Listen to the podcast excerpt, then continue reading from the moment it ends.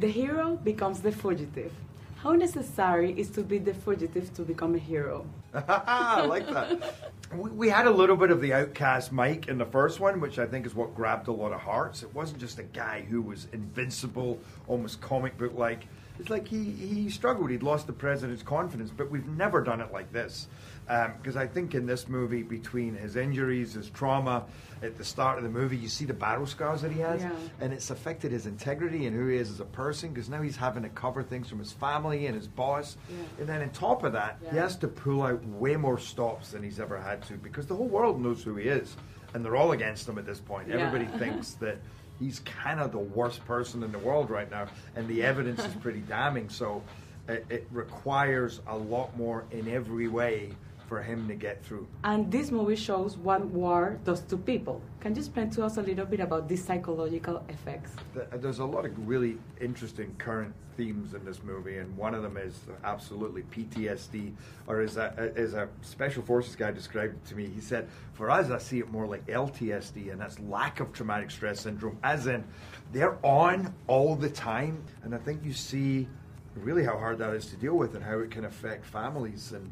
You know that's why he lost his father. His father, you know, knew that he was too messed up to be a good father to him, and it's really heartbreaking, you know, and at the same time, weirdly enough, because it's Nick Nolte, to an incredible amount of hilarity. And there's a part in this movie that nobody believes in you, nobody trusts you.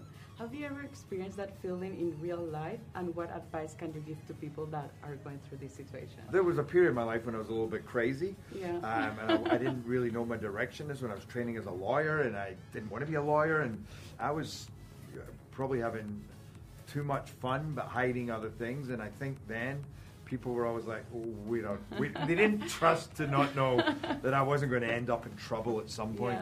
And and I think it's just like Banning. It's just keeping your head down and believe, never giving up hope.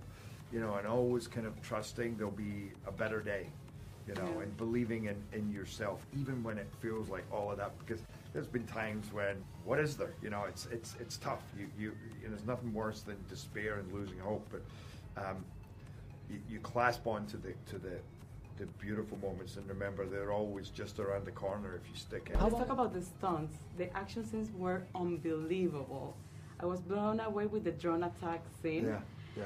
Did you feel scared at some point? How was the adrenaline rush? Yeah, there's always adrenaline, and at times it is a bit scary, especially with those explosions, because they were massive and they were real.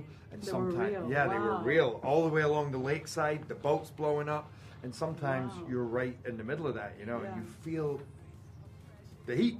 And, um, and, and, and, and especially when in the hillside sequence when I was running, because you are running and it's blowing up everywhere, and Yeah. sometimes you go, "It's dark. am I running the right way, or am I running over a bomb right now?"